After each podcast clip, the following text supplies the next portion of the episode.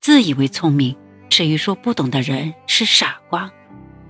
明明很聪明却懂得装傻的人，才是真正的聪明人。假如把聪明看作捞取好处的基准，那我肯定不傻。第一次装傻的情景让我记忆犹新。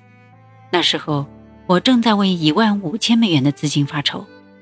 走在大街上，我满脑子都在想如何才能筹借到这笔钱。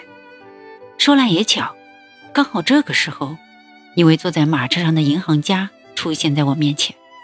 他拦住了我的去路，俯下身子，小声问我：“洛克菲勒先生，你想不想借用五万美元？”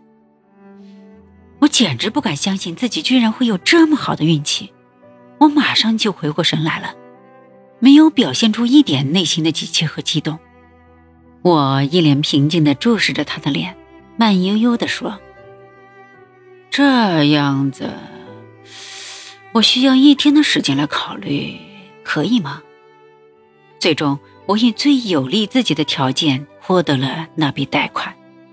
装傻是一门艺术，它可以给你带来非常多的好处。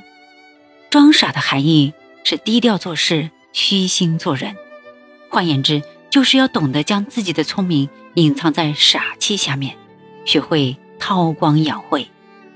你越觉得自己聪明，就越要学会装傻。正如那句格言：“越是成熟的稻子，稻穗越低垂。”所以，孩子，从现在开始，热爱装傻吧。只有热爱，做起来才毫不费劲。我想象得到，我不在你身边的时间里，你要独自打理公司的事务，对你来说确实是一种挑战。不过，这不是什么不可实现的难事，我相信你能做好。